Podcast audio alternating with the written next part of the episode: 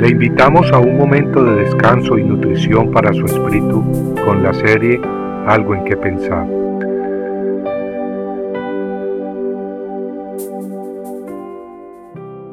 Él te ha declarado, oh hombre, lo que es bueno.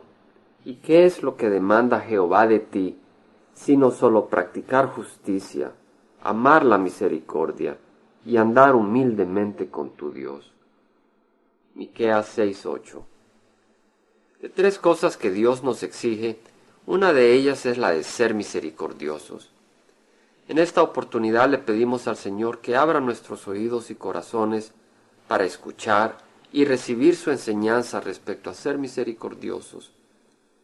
Ser misericordiosos no es una opción que Dios nos da, mas es un mandato, y es que Dios mismo es misericordioso. Pero ocurre un fenómeno muy interesante en nuestras vidas, y es este. Cuando alguien nos hace daño, queremos que se haga justicia inmediatamente.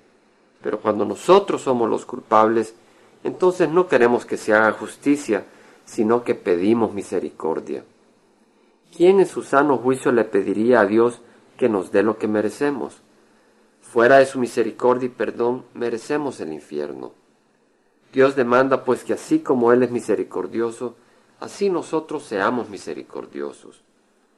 Recordemos que Cristo estando en la cruz exhibió una gran misericordia cuando intercedió aún por sus propios asesinos, clamando, Padre, perdónalos porque no saben lo que hacen.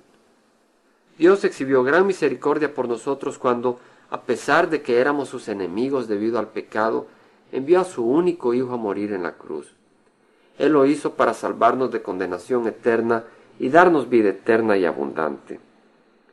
Si Dios, pues quien es perfecto, santo y justo, ha exhibido misericordia con nosotros, cuánto más debemos nosotros ser misericordiosos y perdonar.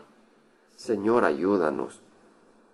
En Lucas 6, 35 al 36 Jesucristo dijo, Amad a vuestros enemigos y haced bien.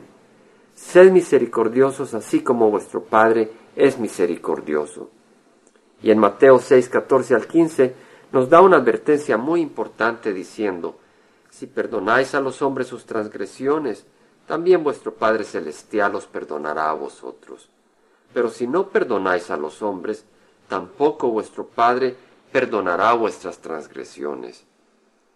Pero ¿cómo podemos perdonar cuando se nos ha hecho daño, cuando nos han matado a un ser querido o destruido propiedades o sueños?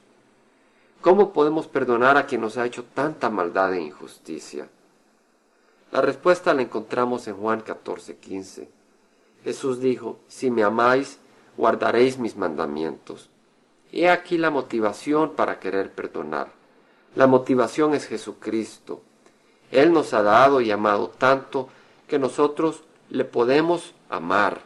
Y si le amamos, entonces le queremos obedecer y Dios demanda que seamos misericordiosos y nos da el poder para ello.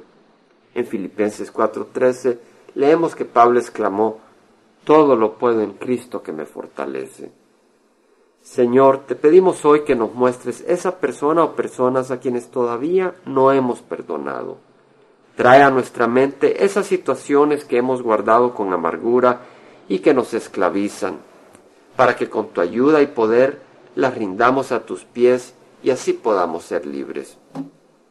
Te pedimos, Señor, que abras nuestros ojos y corazón, enseñándonos a ser misericordiosos de acuerdo a tu gran amor, poder y voluntad. Te lo pedimos todo en nombre de nuestro Salvador Jesucristo. Amén. Compartiendo algo que pensar, estuvo con ustedes Jaime Simán. Si usted desea bajar esta meditación, lo puede hacer visitando la página web del Verbo para Latinoamérica en www.elvela.com. Y el Vela se deletrea E L B de verdad E L A, donde también encontrará otros materiales de edificación para su vida.